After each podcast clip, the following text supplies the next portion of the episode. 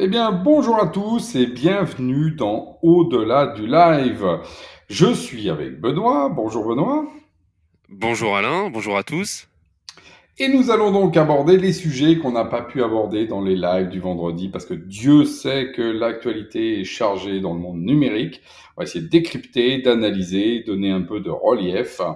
Et donc pour ça, je suis ravi d'être avec Benoît qui nous a choisi euh, justement les sujets euh, les plus brûlants, les plus chauds du mois dernier. Et oui, oui, oui, il y a beaucoup de beaucoup de sujets chauds encore une fois pour euh, pour le mois de mai. Hein, c'est euh, c'est le, le, numérique n'arrête euh, le numérique ne s'arrête jamais. Je pense que c'est la leçon qu'on pourra tous en tirer. Bah écoute Alain, je te propose de commencer tout de suite sur le premier sujet qui je pense devrait devrait fortement t'intéresser puisqu'on va parler de souveraineté. Alors ah. pour pour remettre un peu les choses dans le contexte assez rapidement, euh, il y a une enquête de HP, donc HP, la marque d'ordinateur que tout le monde connaît, euh, Hewlett Packard, qui a sorti récemment une étude sur la souveraineté numérique à la fois euh, en France et en Allemagne, vous allez euh, vous allez comprendre pourquoi, et qui a interrogé ainsi 1003 dirigeants euh, dirigeants et cadres en France et 1149 en Allemagne à propos de la souveraineté, est-ce que c'est important, pas important, qu'est-ce que vous en pensez? Et les résultats sont assez différents puisque alors évidemment il y a une multitude de résultats différents, on va pas tous vous les citer, ça prendrait 15 minutes, mais les résultats qui sont qui sont assez intéressants, c'est ce sont les suivants. 65% des cadres et dirigeants français qui ont été interrogés estiment que la souveraineté numérique est un enjeu majeur qui même fait partie de leur modèle d'entreprise pour vendre des données ou des services euh, pour des services numériques. Et en fait, euh, moi, si je voulais te parler de cette euh, de cette de cette étude, Alain, euh, c'est déjà on sait on, sait tous que la souveraineté numérique c'est un sujet euh, de, que tu abordes régulièrement dans les du vendredi. Et donc moi, j'ai envie de te dire, bah, est-ce que ce résultat, de savoir qu'il y a énormément de dirigeants, de cadres français qui disent que la souveraineté numérique c'est super important, qu'il faut vraiment pas lâcher le morceau là-dessus, est-ce que c'est des résultats qui te surprennent? Et même pour aller plus loin que ça, si j'ai choisi ce sujet, c'est parce qu'en fait, pourquoi HP a choisi de faire cette étude, c'est parce que aujourd'hui même, là au moment où on fait cela, et c'est ça qui est marrant, l'actualité ne s'arrête jamais, comme je le disais, va être lancé le projet Gaia, Gaia X, qui est un projet de, de cloud européen décentralisé qui est porté à la fois par la France et par l'Allemagne. Donc voilà, est-ce que euh, est-ce que c'est des résultats qui te euh, qui te surprennent et qu'est-ce que tu penses du projet Gaia dans son ensemble? Alors effectivement, la, souveraineté, comme tu dis, c'est un sujet qui pour moi est très important, tout simplement parce que je pense qu'il va structurer à moyen terme ce que va être la place euh, de l'Europe et donc de la France euh, dans le reste du monde. Euh, le numérique aujourd'hui, on le voit, hein, c'est lui qui est en train de déterminer comment on fonctionne, comment on mange, comment on vit, comment on se rencontre. Donc c'est clair que si on n'est pas indépendant sur cette partie-là, eh ben on est tout simplement à la traîne, vassalisé par une autre culture, qu'elle soit d'ailleurs américaine ou chinoise. donc tout le monde a envie justement d'une culture alternative. Ce que je, donc c'est pour ça aussi que je me bats là-dessus, euh, sans compter euh, les retombées économiques évidemment qui sont colossales. Et ce qui est très intéressant, c'est que effectivement il y a un basculement de l'opinion là-dessus, parce que quand on regarde la question autour de la souveraineté, euh, que ce soit en France ou en Allemagne, ça n'avait pas du tout la même résonance. C'était un sujet qui était considéré de deuxième ordre, parce qu'il y avait des sujets plus importants, euh, des sujets euh, pourquoi pas sociaux, euh, des questions économiques autour des, des, problématiques plus générales d'accès, par exemple au numérique. Là, là, il y a un basculement. Donc ça, c'est une très, très, très, très, très bonne nouvelle. Et d'ailleurs, il y a un autre chiffre qui le montre, hein, c'est que euh, la crise a amené ça en prise de conscience. Euh, parce qu'il y a plus de 50% des gens qui ont vu que ça a augmenté notre dépendance aux GAFAM, et en particulier aux Américains. Donc oui, il y a un changement. Et donc face à ça, les politiques ont essayé de réagir plusieurs fois. Donc Gaia X, alors attention pour les auditeurs qui nous écoutent, le X dans le domaine numérique n'est pas rattaché au fait qu'on le regarde après minuit. Hein, euh, il faut le dire pour ne pas être inquiété. Gaia X n'est pas une une égérie euh, que vous allez pouvoir consommer sans modération. Non, non, non, c'est un, c'est le nom du projet autour justement de d'un cloud qui serait, on va dire, souverain et porté par la France et l'Allemagne. Alors c'est ça la bonne nouvelle en fait, la, seule bonne nouvelle pour moi, c'est pas tant d'avoir ce projet Gaia X, hein, qui, euh, vous savez, comme les projets un peu des fois euh, étatiques peuvent des fois un peu s'enliser. Par contre, il montre la, la, volonté de l'Allemagne de s'unir pour cette souveraineté. Voilà. Et même là, euh, l'Allemagne qui était vraiment tellement, j'ai envie de dire, je le dis comme ça, sûre d'elle-même d'un point de vue industriel, se rend compte qu'elle est dépendante sur l'aspect numérique et que après-demain, cette dépendance va donc sans doute venir entacher euh, sa suprématie industrielle si elle ne réagit pas Donc l'Allemagne aussi a décidé de réagir. Nous, on réagissait plutôt pour des raisons politiques, le petit côté gaulois. Les Allemands réagissent pour des raisons plutôt rationnelles, économiques. Bah, ensemble, on va peut-être réussir à renverser la table. Et ça, c'est une très très très bonne nouvelle. Mais justement, moi, je voulais te, je poser la question parce que, comme tu l'as dit, la souveraineté numérique, c'était pas un sujet qui était euh, forcément de premier ordre pour beaucoup de gens. Nous, on le voyait bien chez Nespot, on est en, on est en, on est en contact avec euh, quand même beaucoup d'organisations, beaucoup de, beaucoup de personnes. Et il y en a certains qui disent, écoutez, moi, j'utilise, euh, j'utilise des solutions américaines. Oui, effectivement, on est, on est très, très dépendant, mais écoutez, moi, ça me pose pas spécialement de problème du moment que je peux continuer à travailler.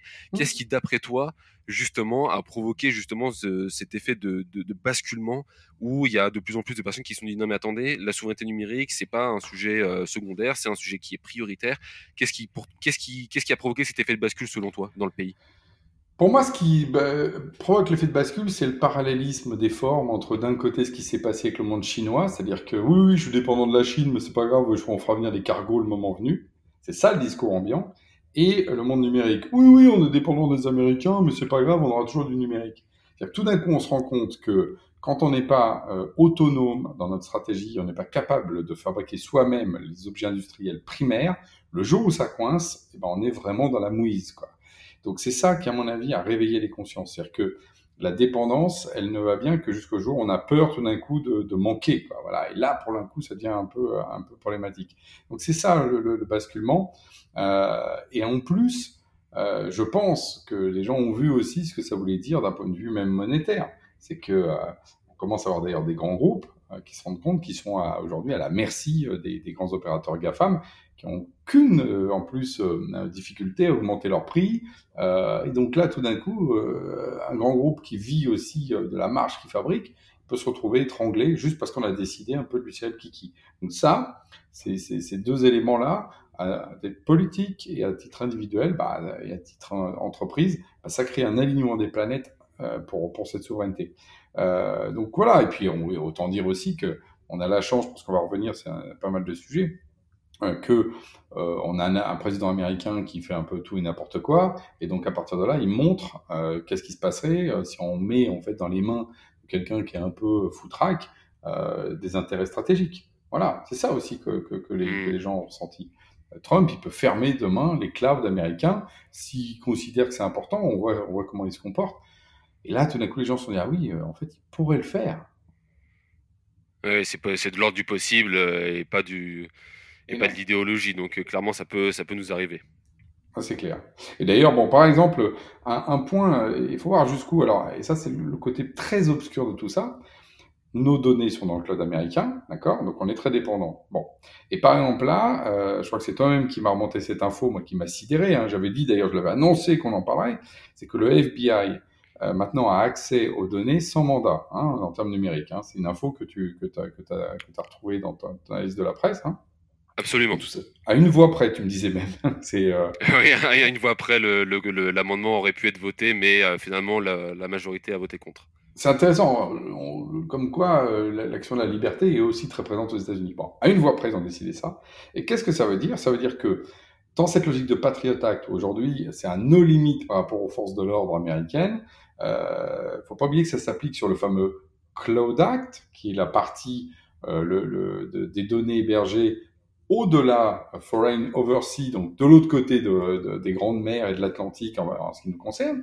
Donc aujourd'hui, au fond, ça y est, le FBI peut avoir accès à toutes les données numériques de quelqu'un qui soupçonne d'être un American citizen, c'est-à-dire dès lors que vous avez eu un rapport avec un truc américain, euh, quelle que soit la localisation des données. Et on nous disait, mais vous inquiétez pas, il faut un juge pour ça, donc avant qu'il le fasse, vous comprenez Pas ça y est, le FBI a accès à tout ça sans passer par un juge.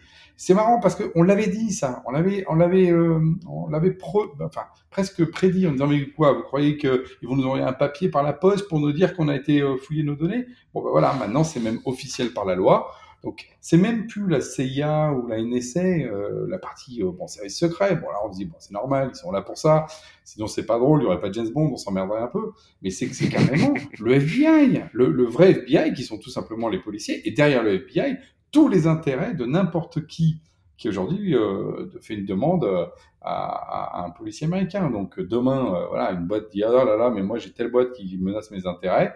Poum, tous votre, vos, fichiers peuvent se retrouver dans les mains de, de votre entre guillemets celui qui vous attaque à travers le FBI qui a été voir si effectivement il y a des choses intéressantes.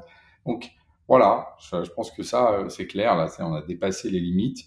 Euh, comme on dit, au-delà des bords, il n'y a plus de limites. Bah voilà, c'est le cas. Donc la souveraineté, ça devient très, très important. Mais c'est intéressant pour juste pour, euh, pour terminer sur ce sujet-là, parce que quand tu regardes les deux plus grandes puissances mondiales que sont la Chine et les États-Unis, tu en as une du côté avec la Chine qui elle, justement, utilise le web pour vraiment contrôler sa population à tous les échelons. les États-Unis font un peu la même chose, mais euh, on a plutôt l'impression qu'ils veulent, veulent faire ça à, l'échelle du monde entier au final. C'est-à-dire que le Cloud Act avait été mis en place, qu'on leur avait interdit justement l'accès aux données d'utilisateurs européens. Donc ils ont dit, OK, euh, pas de problème, euh, il suffisait de demander, on va vous, on va vous mettre sur pied un texte pour justement outrepasser cette limite. Donc euh, voilà, est-ce que, est-ce que, est-ce que toi tu penses que les États-Unis visent un peu le même, euh, le même but que la Chine, mais à l'échelle planétaire, qui est de pouvoir surveiller tout le monde et d'aller chercher les informations euh, là où ils ont envie d'aller les chercher? Ah ben c'est le propre même de la fameuse extraterritorialité. Voilà, je l'ai dit sans fourcher, je suis fier de moi. c'est un mot qui compte triple hein, au Scrabble. Hein. Celui-là, quand tu le places,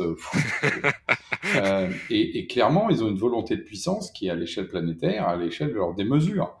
Euh, je crois que le, presque, j'ai envie de dire, quand on regarde dans l'imaginaire américain, euh, c'est même dépassé ça. Quand on voit ce que veut faire Elon Musk, qui veut aller conquérir Mars, son problème, c'est pas de rester euh, sur l'action de la Terre. Évidemment que oui, que le FBI peut aller n'importe où sur Terre. So what, quoi. Tu vois il, y a, vraiment aussi, je pense qu'on n'a pas pris la mesure de la volonté de puissance américaine qui est déjà en train de coloniser Mars et donc qui, si tu veux, considère évidemment l'Europe, par exemple, comme une, un bout de terre qui traîne, sur lequel il y a un peu d'argent à récupérer. Euh, so what quoi. C'est on est vraiment euh, euh, on est pour eux c'est pas un sujet quoi. Comme nous on est là à se poser des questions renfermés effectivement dans notre petite euh, bulle d'une certaine manière parce qu'ils pensent plus que mondial aujourd'hui tu vois. Ils pensent euh, ils pensent au-delà des planètes au-delà de notre planète et que ça je crois qu'on l'a pas complètement compris c'est-à-dire qu'il faut vivre aux États-Unis pour comprendre cette espèce de démesure euh, qui, euh, face à ce que j'appelle la volonté de puissance, hein, qui est un terme que j'emploie souvent, qui vient de Nietzsche, hein, qui, qui, qui, pour moi correspond exactement à ce qu'est la, la culture américaine, qui est très nietzschéenne pour le coup, amène effectivement à considérer que bah oui, l'Europe c'est un territoire américain. où est le problème quoi? Je veux dire, où est le problème On est là pour faire le bien? La question ne se pose pas. Très bien. Très bien, très bien. Bah écoute, on va rester un petit peu aux États-Unis en, encore un petit peu parce que voilà, il y avait un sujet dont, j'avais envie de te parler vis-à-vis de de, de, Facebook. Donc Facebook qui euh, le 12 mai dernier a affirmé avoir étiqueté euh, pas moins de 50 millions euh, d'informations comme étant des, de la désinformation, donc des, fake news en fait. Euh, donc moi je trouve que c'est plutôt c'est plutôt une bonne nouvelle. Hein. On se souvient du on se souvient du, du, scandale de Cambridge Analytica il y a, il y a 4-5 ans lors des élections américaines où justement les données de millions d'Américains et même d'autres pays avaient été utilisées avaient avaient été utilisées pardon à de mauvaises fins. Mmh. Euh, toi, qu'est-ce que tu penses euh, Qu'est-ce que tu penses justement de ces résultats? Moi, à titre personnel, j'estime que c'est une bonne chose qu'une entreprise qui a de lourdes responsabilités vis-à-vis de ce sujet, comme euh, Facebook, voilà, ait pris les choses en main.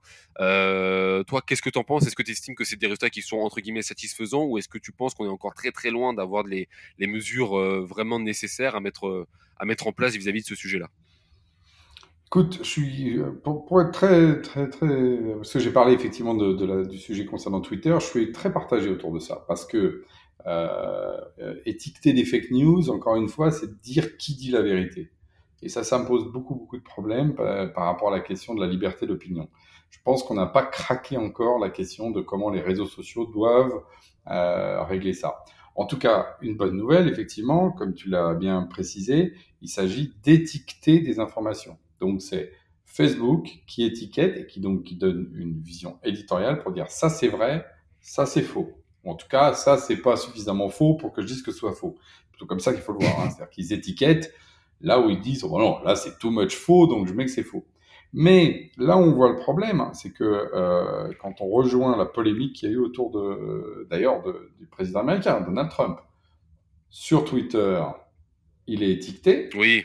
Fake news d'un côté sur certains tweets euh, et euh, incitation à la violence sur d'autres. Et Facebook ne fait rien. Et Mark Zuckerberg a été extrêmement, d'ailleurs, euh, j'ai envie de dire, attaqué là-dessus, y compris de l'intérieur de, de, ses employés, mais également quand même par la sphère médiatique. Parce qu'il dit, oh ben non, Trump, c'est pas pareil, c'est pas quelqu'un comme n'importe qui, donc il faut lui laisser la liberté d'opinion. Et là, je crois que Mark Zuckerberg a fait une erreur euh, colossale. Alors, on comprend bien, on est à 12 mois, de, même pas à 9 mois, je crois, d'une élection il est plutôt euh, pas euh, en odeur de sainteté dans le domaine politique, donc euh, il faut qu'il donne des gages. Il essaie, de, il bah, essaie de faire profil bas. Il essaie de faire profil bas, mais par contre, il brise à mon avis quelque chose d'assez central, c'est qu'il vient de dire un truc, c'est qu'il vient de dire, au milieu de Facebook, il y a des gens qui comptent et il y a des gens qui comptent pas. Pour rappeler que notre président à nous, quand il a dit ça, ça lui a été extrêmement reproché, ça lui colle encore à, la, peau parce que c'est des choses qui, comme on dit, ne se disent pas, surtout de la part des puissants. Euh, ça ne veut pas dire qu'on n'est pas naïf, hein. on sait bien qu'il y a des gens qui comptent plus que d'autres euh, aux yeux des uns et des autres. Euh, mais dans une posture politique, c'est très, surtout démocratique, ou de chefs d'entreprise comme Mark Zuckerberg, qui vise le grand nombre, Dire ça, quelque part, c'est commencer vraiment à poser une question de ségrégation sociale. Quelque part, on pourrait dire, mais euh, de quel droit euh, met-il Donald Trump euh, au-dessus de quelqu'un d'autre parce qu'il a été élu Oui, mais élu de quoi Dans quel pays Met-il le président indonésien et le président de Corée du Nord au-dessus alors qu'il a été élu aussi avec bonheur, comme on le sait tous?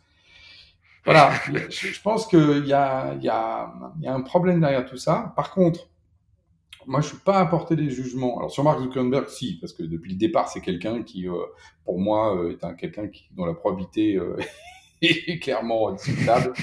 Un, voilà, c'est un voyou de premier niveau et il a fait fortune grâce à ça. Mais les Américains aiment ça. Les Américains aiment les voyous, donc tout va bien. Et nous aussi, on aime les voyous. Hein. Je rappelle qu'on a attendu des années avant de mettre des voyous en prison dans notre monde politique. Donc donc les, gens aiment bien les voyous, donc so what. Mais par contre, je me garderais bien de juger qu'est-ce qu'il faut faire de manière simple. Je pense que justement la réponse n'est pas dans la simplicité de renvoyer la vérité aux politiques ou renvoyer la, vérité à Facebook ou renvoyer chacun euh, à la vérité euh, de, de soi-même et de dire non, on doit assumer ses actes, etc. Je pense qu'il faut trouver des formes modernes de ce qu'est à la fois la vérité et la folie. Voilà, parce qu'on a besoin des deux. Euh, à ne pas accepter la folie, euh, donc que, tout soit censuré, c'est terrible euh, comme pensée. Euh, ce que je vois autour de l'humour me fait peur. Par exemple, on n'a plus le droit, il y a plein de champs d'humour qu'on n'a plus le droit d'explorer parce que ça va déranger telle minorité ou telle autre. Donc, donc moi, je suis jamais du côté des censeurs. Euh, et en même temps, on peut pas non plus laisser n'importe quoi si ça a des conséquences néfastes. Voilà. Ils appellent au meurtre. D'accord, oui. À, voilà. Donc, mais je, pense qu'on doit plutôt être subtil dans l'approche de ces débats euh, que de tout de suite dire ah, celui le méchant, c'est lui le, gentil. Euh, tu vois, que ce soit Donald Trump, Zuckerberg ou les systèmes. Il faut être beaucoup plus, euh, à mon avis, subtil sur ces, sur ces sujets-là. Ouais, on sait que on, sait que c'est un sujet qui est délicat parce que euh, euh, si on regarde les trois protagonistes de cette affaire, donc on a d'un côté Donald Trump, donc qui lui estime qu'il a le droit de tout dire absolument de façon complètement décomplexée sur euh, sur les réseaux. de, l'autre côté, on a deux autres individus. Donc d'un côté, on a Twitter qui lui a décidé de justement de dire non non non, c'est terminé les c'est terminé les fake news. Et parce que justement, ils estiment que ils estiment que c'est pas le lieu pour le faire. Mm-hmm. Et de l'autre côté, on a Facebook qui, lui, estime que les réseaux sociaux sont euh, justement un lieu de liberté d'expression, euh, entre guillemets, absolue, hein, tu me comprends. Donc, euh, toi, parce que toi, tu, tu, donc, tu es patron de JSPod, donc on vend, on vend un réseau social d'entreprise. Et est-ce que tu penses justement que c'est la responsabilité des dirigeants des réseaux sociaux, justement, de, de contrôler ce qui se passe ou à l'inverse justement de dire bah non c'est la libéralisation de, de la parole c'est important que les gens puissent se dire ce qu'ils pensent donc, est-ce que toi, tu juges qu'il doit y avoir un entre-deux? Comment est-ce que tu vois la chose vis-à-vis spécifiquement de Twitter et de Facebook? Et pas seulement, parce que là, tu en as parlé, ça dépasse, ça, dépasse bah, ce champ-là, mais vis-à-vis des RSE. bah, je pense que alors, sur les RSE, euh, la bonne nouvelle, c'est que justement, c'est qu'on est dans une sphère qui est euh, beaucoup plus réduite. Le problème, c'est qu'on est sur des échelles colossales. Dans les RSE, par exemple, les réseaux sociaux que, que nous, on, on, met en place, euh, d'ailleurs, juridiquement, c'est celui qui s'empare de notre réseau qui en est responsable et responsable des OI qui va mettre dessus. Et par contre, nous, on a un devoir vis-à-vis de la loi de diligence s'il y a justement une faillite de la part de cet administrateur de réseau. Voilà. Ça, ça me paraît correct à une taille de, intermédiaire de réseau, c'est-à-dire des réseaux de 100, 1000, 10 000, 100 000 personnes. Le problème se pose quand on parle du milliard, en fait. Et euh, on retrouve la question de, de, cette finalement de cette régulation des plateformes, euh, sujet que je vais également aborder bientôt dans un webinaire avec, le GF2I, euh, parce qu'on est sur des monopoles euh, à l'échelle de la Terre. Donc, je pense que euh, là aussi, penser une loi qui aurait la, pour ça je parlais de subtilité, qui aurait la même portée, alors ça en France on est les champions du monde, pour un, petit réseau euh, comme pour le réseau mondial, c'est une erreur majeure. Je pense que le réseau mondial, donc Facebook, devrait être mis sous une juridiction particulière, qui ne se, pas du même ordre, un peu comme l'espace public a une juridiction et l'espace privé a une juridiction. Euh, chaque bar euh, peut avoir un certain nombre de règles internes différenciées.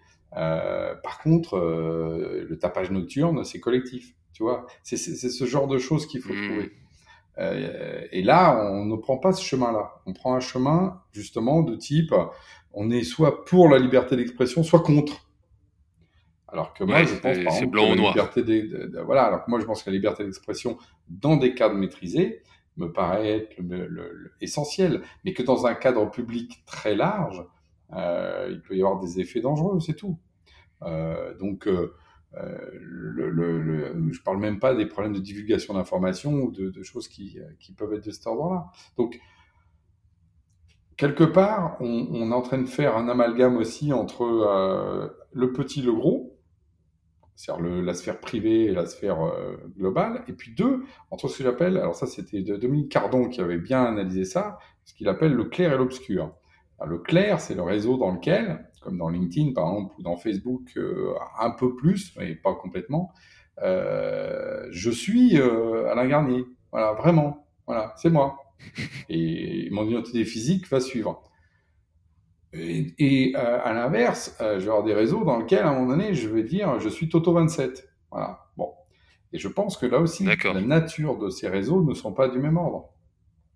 Parce que, euh, et d'ailleurs, on voit qu'il y a eu, quand il y a eu par exemple le problème de la Ligue du LOL, qui a été un des, un des grands problèmes récents en France sur les réseaux sociaux, oui. c'est qu'il y a eu un court-circuit entre des personnages qui avaient une espèce de double vie, qui avaient une vie, on va dire, euh, nocturne à faire des lol, euh, pas très fins d'ailleurs, hein, je, enfin, je trouve oui. pas ça très fin, euh, un peu genre euh, potage d'école, euh, comme que ça me rappelle moi des souvenirs quand j'étais au collège, donc je considère pas qu'au collège j'étais dans l'intelligence, mais qu'on a relié parce qu'on a vu que c'était les mêmes personnes avec le rédacteur en chef d'un journal bien connu qui là euh, parlait doctement de choses intelligentes. Et là, d'un coup, on dit oh, What's the fuck? Voilà. Et donc là, on voit bien que tout le problème, il est aussi de, euh, quand on regarde au fond du fond, euh, que tout ça, ça dépend si on est en unité ou est-ce qu'on est en disharmonie. Euh, et quand on est généralement en unité, il n'y a pas trop de problème. Euh, en tout cas, dans, le personnage qu'on est censé jouer. Donald Trump, c'est pareil. Le problème, c'est qu'il y a une disharmonie entre ce qu'attend l'établissement et le modèle social américain politisé et un personnage qui est complètement foutraque. Voilà. Il est là le hiatus, parce que sinon, euh, il serait pas président, il dirait toutes les conneries qu'il dit, euh, so what, quoi. Ça irait pas plus loin. Donc, euh, donc je pense que c'est ces questions-là, et on n'a pas encore euh, trouvé les clés de lecture pour être capable de séparer, euh, justement, euh, et j'en reviens à mes histoires d'étiquettes, de mettre les bonnes étiquettes en fonction des catégories dans lesquelles on est. Voilà. Donc, D'accord. Donc, tu vois, c'est une réponse. Alors, justement, c'est pas une réponse directe, mais je pense que toutes les réponses directes qui sont euh, c'est à eux de le faire ou c'est à l'État de le faire me paraissent, à mon avis, euh, euh, trop simplistes par rapport à, à, à la question.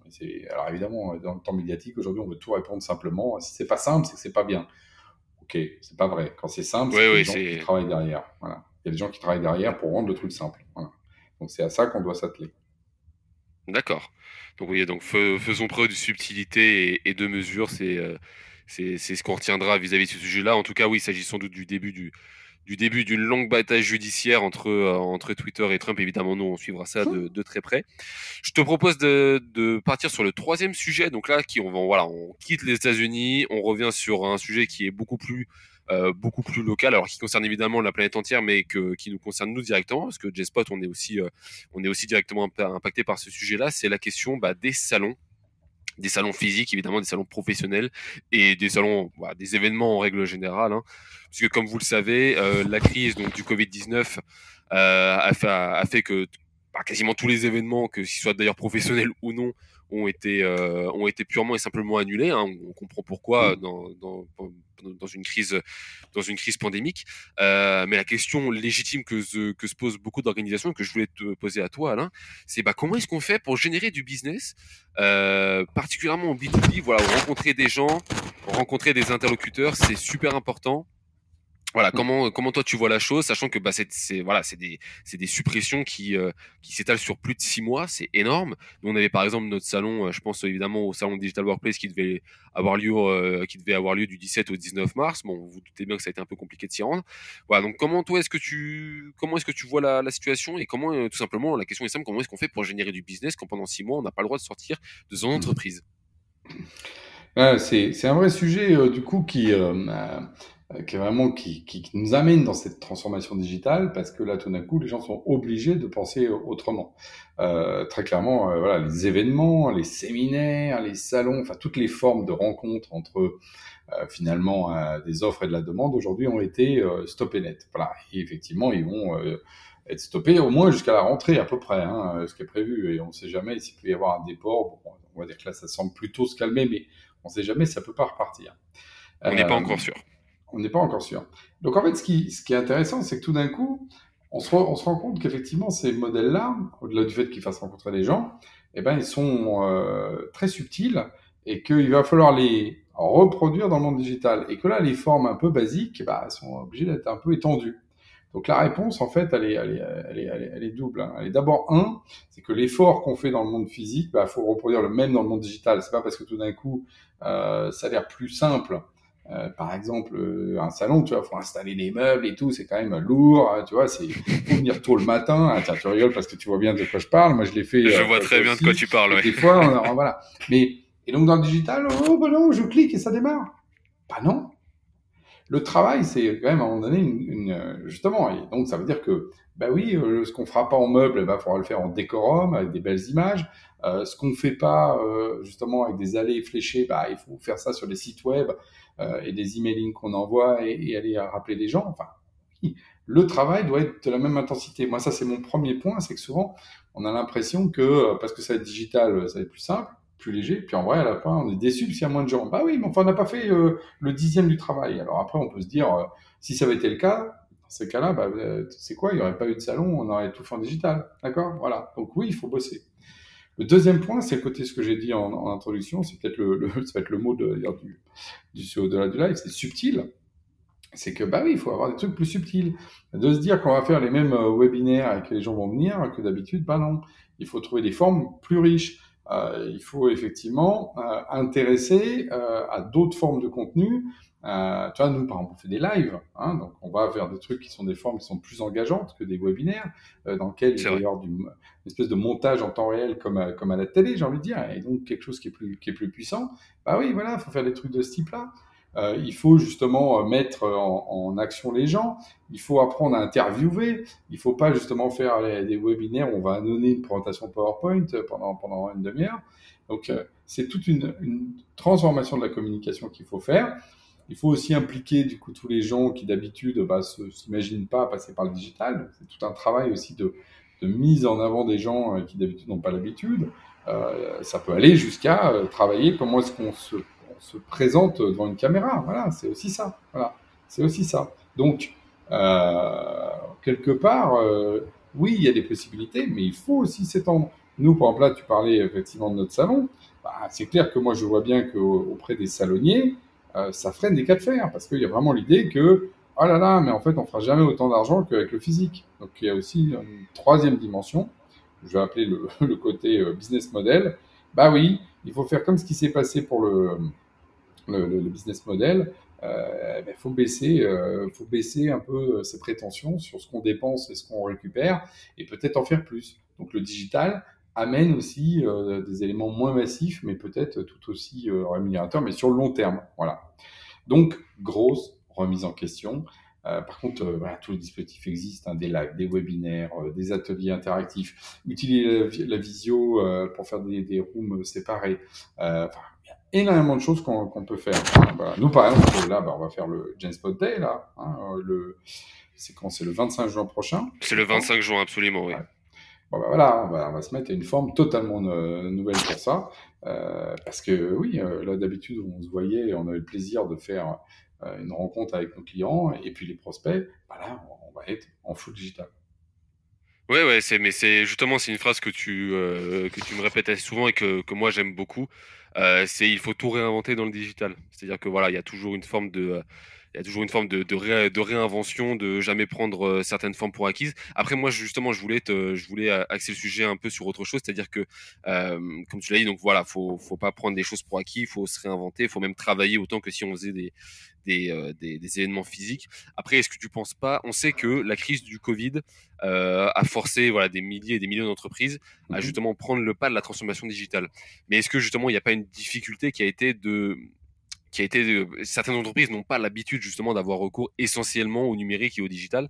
Est-ce qu'il n'y a pas justement tu tu penses pas une difficulté euh, d'appropriation justement de, toutes les possibilités? C'est-à-dire que les entreprises qui n'ont pas du tout l'habitude d'utiliser le digital, du jour au lendemain, à cause d'un justement d'un virus assez dangereux, elles se retrouvent à devoir l'utiliser. Et il y a un petit, euh, voilà, elles sont un peu décontenancées parce qu'elles savent pas justement comment, elles savent pas comment prendre en main l'outil. Est-ce que tu aurais des justement des conseils, on va dire, à leur donner pour euh, pour prendre en main justement ces différents outils, donc qui, mmh. comme tu l'as dit, offrent des usages absolument incroyables, riches. Euh, voilà, est-ce que tu aurais, euh, est-ce que tu aurais quelques conseils à leur donner là-dessus? Ah, complètement. Bah, comme le, le petit qu'on a entendu effectivement là dans, dans, dans tout d'un coup là dans l'enregistrement, euh, ça fait un couac. Eh oui, ça fait un couac parce que c'est arrivé pour tous ceux qui voulaient pas et, euh, et qui finalement sont obligés de le faire. Bah, moi, les, dans les conseils, je dirais que euh, deux choses qui ont l'air un peu euh, presque, on va dire, opposé, euh, contradictoire, on pourrait même dire. C'est un, il faut absolument que le top management s'y mette. Pas laisser ça au millénium parce qu'il serait euh, plus malin et je ne sais quoi, parce que sinon la boîte ne rentre pas dans cette dimension-là. C'est-à-dire que c'est superficiel et que c'est comme si on déléguait à une agence euh, un slogan. Bah oui, mais on se l'approprie pas. C'est pas notre slogan, c'est celui de l'agence. Et deux, euh, faire des petites choses. Alors, euh, du coup, euh, et c'est là où souvent ça ça marche pas parce que euh, si je simplifie, hein, c'est juste pour, pour bien voir, euh, grand chef, petite chose, euh, ça, ça marche pas. Bah si, bah si, voilà. Les grands chefs, faut qu'ils réapprennent. Moi, je vois les gens qui ont du mal à rentrer là-dedans, c'est que souvent les grands chefs, imagine, c'est soit comme avant, soit justement ils délèguent mais ils veulent pas le voir. Bah non, il faut qu'ils eux-mêmes se lancent à faire. Et pourquoi j'ai des petites choses? Parce qu'en fait, quand on essaye il ne s'agit pas de faire peut-être son plus gros événement avec euh, ses milliers de clients euh, tout de suite en digital, mais on peut faire euh, d'abord euh, une forme réduite sur un segment, euh, voir qu'est-ce qui marche, qu'est-ce qui marche pas, sentir les trucs, d'un coup se dire ah ouais mais c'est pas mal en fait, ça tient, on pourrait faire ci, on pourrait faire ça, et du coup progresser. Donc donc oh, or les grandes entreprises ou les entreprises moyennes sont souvent un peu piégées par ça parce qu'encore une fois les grands décideurs vont pas rentrer à faire des petites choses. Du coup, on va tout de suite faire des grosses choses, mais tout le monde va paniquer, donc on va être un peu tétanisé, donc, donc, donc, c'est compliqué. Parce que oui, c'est difficile de tout de suite se mettre à, pleine vitesse sur quelque chose qu'on ne sait pas faire, c'est tout. Quand on apprend une voiture, au départ, on rentre pas. C'est pas la première fois qu'on monte dans une voiture en auto-école qui t'emmène sur l'autoroute euh, euh, ou à la place de l'étoile. Voilà. La première Ça, fois, il te, fait des, il te, fait euh, des tours de ton petit quartier, euh, puis tu vois arriver une voiture en face, tu commences déjà à pas être en forme. Bon, bah, c'est pareil. Tu vois arriver un client en face pour la première fois dans un événement digital qui te pose une question un peu dérangeante, alors que d'habitude, tu serais venu te parler pareil avec la même question, mais tu sais comment le traiter, tu as le sourire enjôleur et tout ça. Bah, là, il euh, faut apprendre hein, qu'est-ce que ça veut dire. Non pas souvent du dispositif, mais comment être capable de répondre à quelqu'un qui pose une question dans le chat euh, qui a pas l'air sympathique. Et là, par exemple, il y a tout le travail sur la bienveillance, sur la reformulation, sur savoir qu'une question à l'écrit, par exemple, dans le monde digital, finalement, elle peut paraître de celui qui l'aimait pas méchante, mais quand tu l'écris, c'est hard, quoi. Euh, mmh, euh, parce qu'il n'y aura pas justement le, la, forme qu'amène euh, le sourire, la petite phrase d'introduction qu'on met pas à l'écrit parce que c'est moche. Oh, mais j'ai une question, bah, je sais pas, mais bon, je vais quand même vous la poser, je voudrais pas que ça vous pose problème. On va jamais écrire ça. On va dire pourquoi la version n'est pas sortie en temps et en heure? Bim Donc voilà, voilà, alors que on a, donc, on retrouve d'ailleurs le débat qu'on avait avant sur, sur les réseaux sociaux. Dans les réseaux sociaux, il y a des fois une forme euh, de truc plus brutal, et dans, dans le relationnel digital, euh, parce que par exemple, c'est pareil, les gens euh, ne savent pas utiliser les émoticônes et euh, les gifs animés. On trouve toujours que c'est un peu nunouk, mais justement, c'est une façon dans le monde digital de remplacer le petit pas de côté, le petit sourire et la petite blagounette qu'on fait quand, on, quand on est à l'oral. Voilà. Ouais, ouais, très clairement, il faut, voilà, faut, faut reprendre les codes, les codes du monde réel dans le digital. Ça se fait pas, ça se fait pas une seule fois. Donc pour nos auditeurs, n'oubliez jamais l'implication, l'implication des collaborateurs et du top management, c'est essentiel justement, surtout quand on parle de réseaux sociaux d'entreprise. Euh, c'est la petite leçon à retenir. Je te propose de passer au dernier sujet, Alain ah qui euh, moi vraiment qui vraiment m'a fait sourire pour le coup parce que euh, alors là pour le coup on, alors on reste dans la sphère du digital bien entendu mais on quitte un peu toutes ces problématiques justement de, euh, de, de, de salon, de salon et de et d'appropriation d'outils. Là, on va parler alors d'informatique quantique. Alors, wow. en fait, il s'agit de ouais. Alors là, moi, alors pour être tout à fait honnête avec toi, moi, je ne suis pas du tout au fait de, de ce qu'est le de ce qu'est l'informatique quantique. Mais en fait, là, il s'agit d'une d'une startup française qui euh, s'appelle Alice et Bob qui vient de lever donc 3 millions d'euros, donc grosse levée de fonds, pour euh, travailler avec différents scientifiques de haut niveau sur un, ordinateur bah, d'un nouveau genre, puisque le but est de mettre au point un ordinateur quantique euh, à la française. Alors déjà, euh, Alice et Bob, c'est pas c'est pas forcément quelque chose qu'on va qu'on va forcément relier au monde de l'informatique, encore moins, j'imagine, au monde de l'informatique quantique. Donc, est-ce que tu peux tu peux nous parler un peu de ce, domaine que les gens connaissent pas forcément et qu'est-ce que justement, qu'est-ce que ça symbolise pour toi une startup justement qui fait une levée de fonds dans ce domaine-là? Mmh.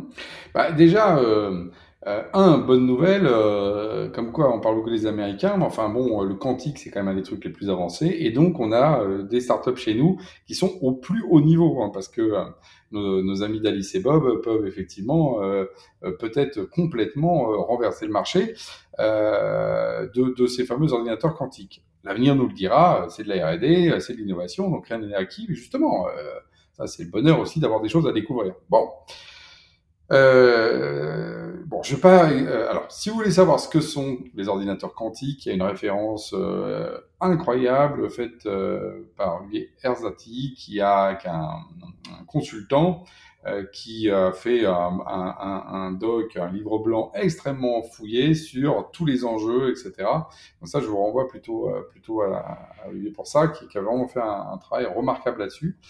Et en tout cas, les ordinateurs quantiques, d'une certaine manière, c'est comment est-ce qu'on peut avoir changé le paradigme, pour employer les termes un peu, un peu, un peu forts, euh, de ce qu'a été tout le modèle euh, des ordinateurs computationnels depuis euh, les années 50. Quoi.